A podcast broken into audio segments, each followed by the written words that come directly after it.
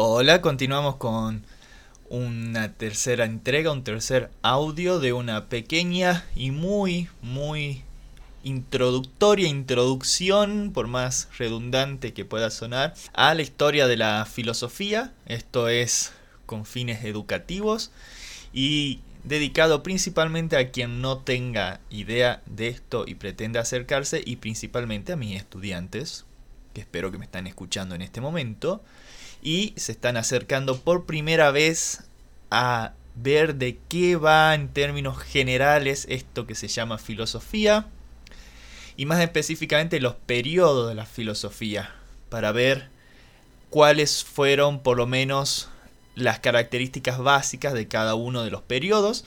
Y este es el tercer audio que acompaña un tercer video.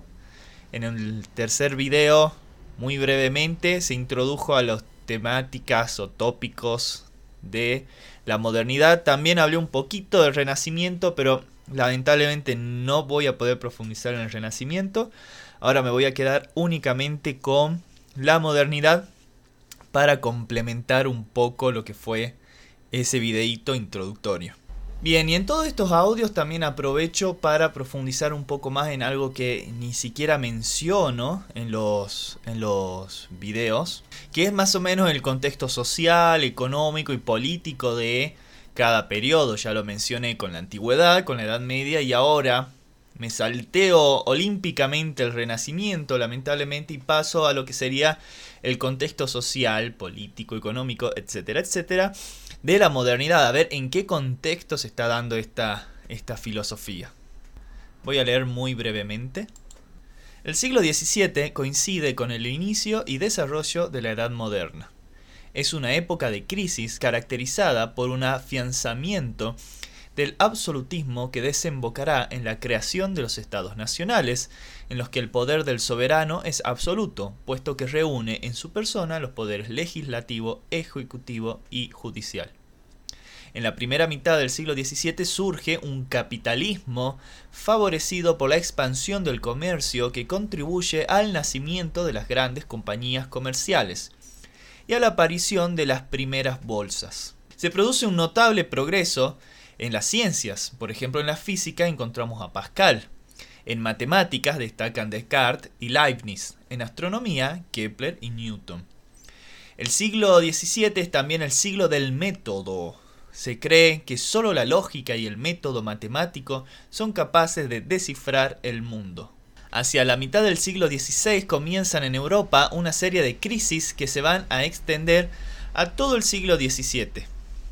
En el plano social se corresponden con el desarrollo de la burguesía y en el plano ideológico con la necesidad que se experimenta de una nueva concepción del mundo basada en el concepto de razón. Bien, esto último es lo que yo ya había mencionado en el video, prácticamente de las pocas cosas que me alcanzó el tiempo para mencionar en el video, que todo la concepción del mundo se va a basar en el concepto de razón y vamos a tener un fuerte, fuertísimo racionalismo el, gran avance de las ciencias, del método de entender el mundo matemáticamente, pero también el, surgimiento perdón, del capitalismo. Y como vamos a ver más adelante, no, no solo cualquier capitalismo, sino el capitalismo industrial va a venir un poquito después. Entonces ya estamos en todo un contexto totalmente diferente. Mientras que en los antiguos teníamos el esclavismo, en la Edad Media vimos que existía el feudalismo, acá ya vamos a estar en el nacimiento del capitalismo. Un capitalismo diferente al que vivimos hoy en día, en cierto sentido, pero ya nace este capitalismo, que va a ser principalmente industrial. Paso entonces al contexto económico-social. Por un lado, el desarrollo del capitalismo se verá favorecido especialmente por la expansión del comercio marítimo y colonial y la afluencia de metales preciosos de las minas europeas y americanas. Esto es muy importante. Bueno, el capitalismo y la acumulación del capital necesario para llevar a cabo esta, este nuevo paradigma económico fue gracias, bueno, al saqueo que se hizo de las de los metales por la colonia en, América, entre otras cosas. Se trata de un capitalismo de tipo comercial. Los hombres de negocios son, a la vez, banqueros y fundadores de nuevas industrias. Aparecen las bolsas y las grandes compañías comerciales en forma de sociedades por acciones. El siglo XVII es el momento canónico del mercantilismo, expresión del pacto entre la ascendente burguesía y la monarquía absoluta. Esta doctrina reclama una política de autoridad y seguridad. Armadores y negociantes tienen intereses comunes con el Estado, lo que los mantiene unidos. El capitalismo industrial surge en Inglaterra en la primera mitad del siglo XVII como consecuencia de la primera revolución en la industria, precursora de la gran revolución industrial del siglo XVIII.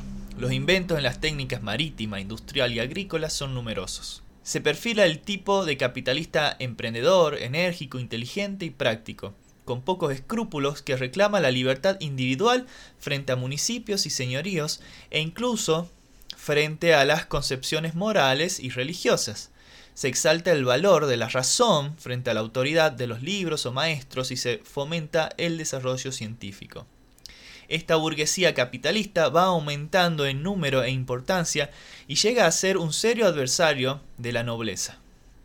Bueno, como sabemos, la burguesía, esta nueva clase social, con un gran poder adquisitivo, pero que no pertenece a la, nobleza, digamos, no pertenece a la realeza, no son reyes, son personas de mucho dinero, pero no son reyes, y que son los que al fin y al cabo van a terminar derrocando a la nobleza en las revoluciones como la Revolución Francesa. Por otro lado, es un periodo de profunda depresión económica y creciente endeudamiento de las monarquías que, para pagar a los funcionarios y sufragar las guerras, ceden a los comerciantes la explotación de los bienes de Estado como minas, salinas, etc. El sistema productivo, todavía esencialmente agrícola, es incapaz en muchos casos de cubrir las necesidades de la población. En Francia, se suceden, por ejemplo, seis hambrunas entre 1629 y 1710. Bien, eso es más o menos para tener una noción muy general de cuál es el contexto social y económico, que es lo que yo no, no, mencioné en el video. Entonces estamos en un contexto en el que nace el capitalismo, empieza a crecer la burguesía como nueva clase social y que va a terminar derrocando a la, a la nobleza lo que, lo que no está en este texto que, leí es importante que acá es donde nace el formato del asalariado. O sea, el, sujeto, digamos, las personas ya no son ni esclavos, ni son siervos a los que se le dan una tierra para trabajar, sino que son asalariados y eso se mantiene hasta el día de hoy. Es decir, que a las personas se les paga un sueldo, un salario, justamente, a cambio de su trabajo, y que con ese sueldo la persona se la tiene que arreglar solita para conseguirse todo lo demás. El alimento, este, el hogar, la casa, todo eso. ¿no? A diferencia de los otros, en donde había menos libertad, pero se le daba, como en el siervo o en el esclavo, pero se le daba una casa o comida. O un terreno. Entonces esta es una gran, gran diferencia que nace con el capitalismo. Ahora bien, ustedes podrán preguntarse, porque no necesariamente tienen por qué saberlo, qué es el capitalismo, podría hacer cientos de programas solo para definir el qué es el capitalismo e igual no encontraríamos una definición con la que todos estén de acuerdo, pero mínimamente intentemos definir para ver a ver cuál es este este sistema económico, este paradigma económico en el cual se desarrolla la modernidad. El capitalismo es un sistema económico que se basa en la propiedad privada de los medios de producción, así como en el principio de libertad de mercado, cuyo objetivo es la acumulación de capital. El capitalismo es un sistema basado en la titularidad de los medios de producción y los recursos de cuyo comercio se extraen las ganancias. El capitalismo propone la libertad de mercado como principio básico.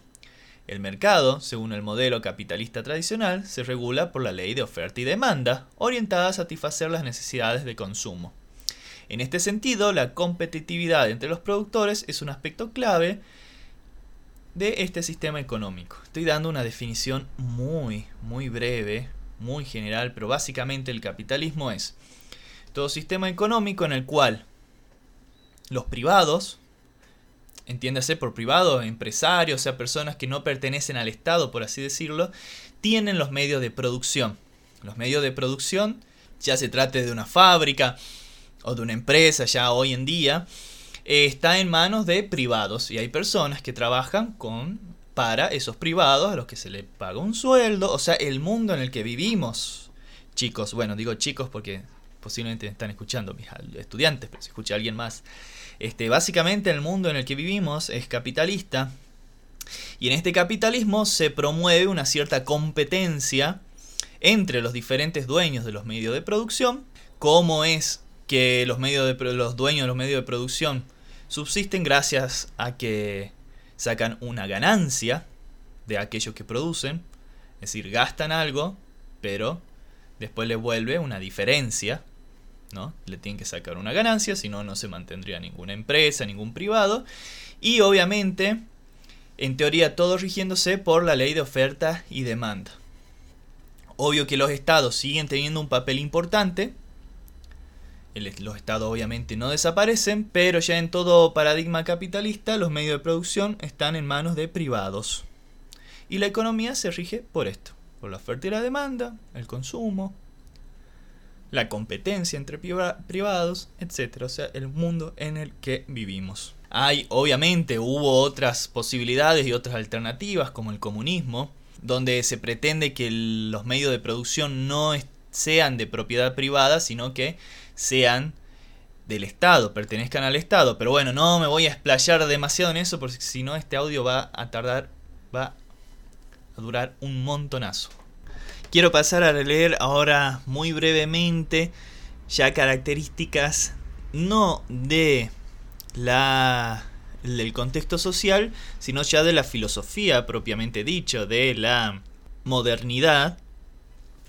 Complementando un poco son cosas que ya muy brevemente planteé en el video, pero para profundizarlas un poquito más, algunas ideas, para después pasar a leer unos fragmentos de eh, también algo que mencioné en el video que me parece importante presentar, que es cómo nacen también algunas grandes luchadoras por los derechos de las mujeres en este contexto. El siglo de las luces. Es un lugar común agrupar una serie de nombres, trabajos e ideas del siglo XVIII bajo el rótulo de la filosofía del siglo de las luces o filosofía de la ilustración. Bajo esta categoría se colocan las aportaciones de Montesquieu, Diderot, Kant, Rousseau, entre otros. Sin embargo, sus filosofías son tan diferentes en algunos aspectos que ciertos críticos contemporáneos han puesto en entredicho la unidad o directamente la existencia de esta corriente de pensamiento. La filosofía de la Ilustración se expandió por Europa en el siglo XVIII, aunque tuvo su origen en Inglaterra.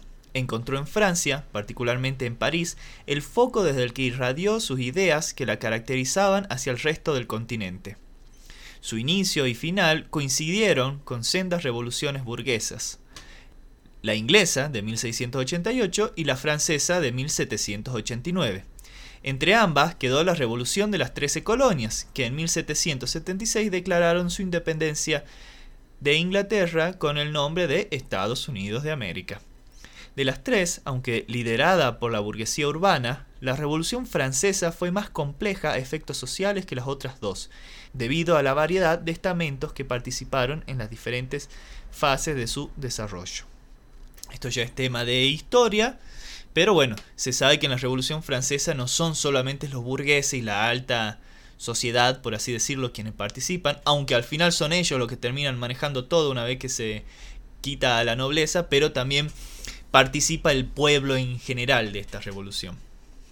En otro orden de cosas, tampoco puede desligarse la filosofía de las luces de la revolución científica, iniciada por Galileo Galilei, teorizada en el plano metodológico por René Descartes y en cierto modo culminada por Isaac Newton, quien difundió una visión mecanicista del universo decisiva para entender la relación instrumental que los ilustrados establecerían más tarde con la naturaleza. Más allá de las diferencias entre sus variadas expresiones, el pensamiento del siglo de las luces se caracterizó por el intento de iluminar la realidad mediante la razón. Más allá de las diferencias entre sus variadas expresiones, el pensamiento del siglo de las luces se caracterizó por el intento de iluminar la realidad mediante la razón y la experiencia, con el propósito de hacer retroceder la ignorancia de los hombres, la iluminación, esto es muy importante porque iluminismo, siglo de las luces, ilustración, toda esta metáfora de iluminar el mundo con la luz de la razón, ¿no? La iluminación debe entenderse aquí como una metáfora del conocimiento. Quizás la manifestación más clara de este principio, esto les menciono en el video, se encuentre en un trabajo escrito en 1784 por Immanuel Kant, que llevaba por título precisamente ¿Qué es la ilustración? El filósofo prusiano en dicho texto afirmó que la ilustración era la liberación de los hombres de los lazos que los sujetaban y les impedían servirse de su inteligencia sin la guía de otros. Y esto me parece muy interesante porque obvio que hay algo muy bonito y muy rescatable de este espíritu de promover que las personas piensen por sí mismas y no sean guiadas por otros, que plantea Kant en este texto llamado ¿Qué es la ilustración? Entonces ese espíritu de la ilustración de animarnos a pensar por nosotros mismos es fantástico. No ser guiados ni sometidos por otros a la hora de pensar. Ahora bien, ahora bien, algo, esto es la parte bonita, algo que dije en el video y repito acá. Si bien ellos promulgaron esta libertad de pensamiento y que uno pueda pensar por uno mismo, al final solo era aplicable para ellos mismos. Los hombres, hombres me refiero a los seres masculinos, los europeos, porque sí, ellos podían pensar libremente sin la guía de otros, pero desde su perspectiva, por ejemplo, desde la perspectiva del mismo Kant, que, que escribió esto, las mujeres eran muy inferiores a los hombres y no podían llegar a tener las mismas capacidades racionales que los hombres. Entonces, es muy bonito las, las palabras y sueltas de Kant, que está bien, son muy rescatables y yo creo que hay que mantenerlas y las, las suelo repetir, es un texto que yo suelo repetir mucho, pero hay que tomar con pinza también. Porque cuando ellos dicen pensar libremente, sin la guía de otros, se terminan refiriendo a ellos mismos. Pero por ejemplo, para ellos, una mujer no podía pensar libremente un latinoamericano. Agatha sí podía pensar, eran seres inferiores, un africano también. Entonces, bueno, hay muchas cosas detrás de la modernidad, detrás de estos principios tan lindos que hay que eh, tomar con pinzas, ¿no? Hay que hacer una crítica, así de simple. Hay que lograr detectar cuáles son los elementos buenos y destacables, pero dándose cuenta de que hay elementos que no son para nada destacables. Y esto me lleva al siguiente punto. Me parece a mí que en realidad las que mejor entendieron los preceptos y los ideales de la razón y de la modernidad fueron las filósofas de, esta, de este periodo, que la tuvieron muy, muy difícil, pero ellas bajo el mismo discurso, el discurso de iluminar el mundo con la luz de la razón, es que defendieron los derechos de las mujeres. Es decir, para ellas no había nada más racional que la igualdad de derechos entre hombres y mujeres. Entonces, si nos ponemos a pensar en esta metáfora de iluminar el mundo con la luz de la razón, me parece que fueron muchísimo más coherentes, estemos de acuerdo o no con, la, con los ideales de la ilustración. Digo eso porque después va a venir todo un movimiento más irracional, o sea que no le da tanta importancia a lo que es la razón, pero bueno, estemos de acuerdo o no con la importancia de la razón que le da a la ilustración, creo que las mujeres fueron muchísimo más coherentes, las filósofas, en este, en este sentido. Yo en el video menciono a dos una es Mary Wollstonecraft, que escribió Vindicación de los Derechos de la Mujer, y la otra es Olympe de Gouges, que escribió la Declaración de los Derechos de la Mujer y la Ciudadana. Voy a leer muy brevemente fragmentos de sus textos. Voy a empezar por el orden en el que las presento en el video. Primero a Mary Wollstonecraft y después a Olympe de Gouges. Ese es el orden en el que aparecen, en el que las expongo yo en el video, pero en realidad son, son contemporáneas. Solo que Mary Wollstonecraft es inglesa y Olympe de Gouges es francesa. Pero lo que quiero ahora más o menos mostrar es cómo justamente en nombre de la razón es que se defienden los derechos de la mujer o la igualdad de derecho entre hombres y mujeres, lo cual ya era algo bastante novedoso plantearlo para la época. Voy a leer ahora cómo empieza Vindicación de los Derechos de la Mujer de Mary Wollstonecraft. texto de 1792. Quiero al hombre como compañero, pero no su cetro, real o usurpado. No se extiende hasta mí, a no ser que la razón me dé un individuo que reclame mi homenaje. E incluso entonces la sumisión es a la razón y no al hombre. ¿Qué dice acá? Tienen que empezar que este es un texto que tiene siglos. Quizás se le podría hacer desde las nuevas perspectivas una crítica al texto, a cómo lo plantea ella el problema, pero bueno, hay que ver lo importante que fue en su momento. Dice que quiere al hombre como compañero, pero no quiere su cetro, es decir, no quiere ser sometida al hombre. O en todo caso, la única sumisión para ella que tiene sentido es la sumisión a la razón, no al hombre. Entonces, diferencia muy bien de la razón del el hombre, el hombre en tanto masculino. Pero vean cómo, repito, lo que la, la, la hipótesis que estoy intentando plantear. Con el mismo espíritu ilustrado de iluminar el mundo con la razón, es que las mujeres defienden los, sus derechos que los otros supuestamente grandes defensores de la razón no habían defendido.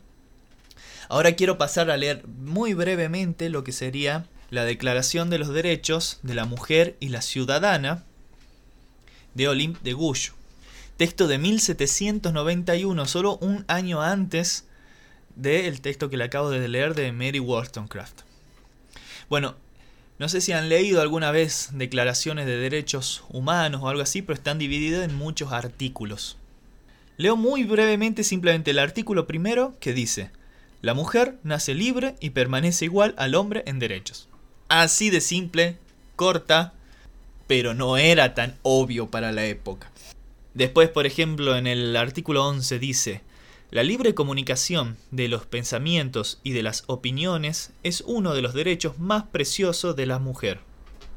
Acá, defendiendo algo tan obvio, nos puede parecer para nosotros, como la libre expresión y, ejercicio del pensamiento de las mujeres, pero bueno, en su época no era algo para nada obvio.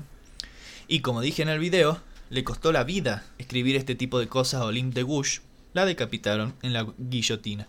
Pero quisiera leer brevemente lo que es el epílogo de la Declaración de los Derechos de la Mujer y la Ciudadana de Olympe de Gouges, porque nuevamente acá también aparece la razón, la luz de la razón, haciéndole defender los derechos de la mujer. Así termina el epílogo que escribía este texto en 1791 Olympe de Gouges. Mujer, despierta, el rebato de la razón se hace oír en todo el universo. Reconoce tus derechos. El potente imperio de la naturaleza ha dejado de estar rodeado de prejuicios, fanatismo, superstición y mentiras. La antorcha de la verdad ha disipado todas las nubes de la necedad y la usurpación. Entonces, miren de interesante, es la luz de la razón lo que lleva a las mujeres, según Olympe de a reconocer sus derechos. Entonces, bueno, termino con esto ya termino este audio simplemente planteando esto. la importancia de la razón como aquello que ilumina el mundo para la modernidad y la ilustración, pero la humilde hipótesis que estoy planteando en este en este audio que si bien son muy rescatables en ese sentido, pero muy, muy, muy rescatables en ese sentido los textos de grandes filósofos como Kant, creo que en realidad estas filósofas mujeres fueron mucho más coherentes con el espíritu de la ilustración y de iluminar el mundo con la razón. Así que bueno, dejo acá este audio, el próximo ya será sobre filosofía contemporánea y será el último de este pequeño cursito de introducción súper básica la historia de la filosofía.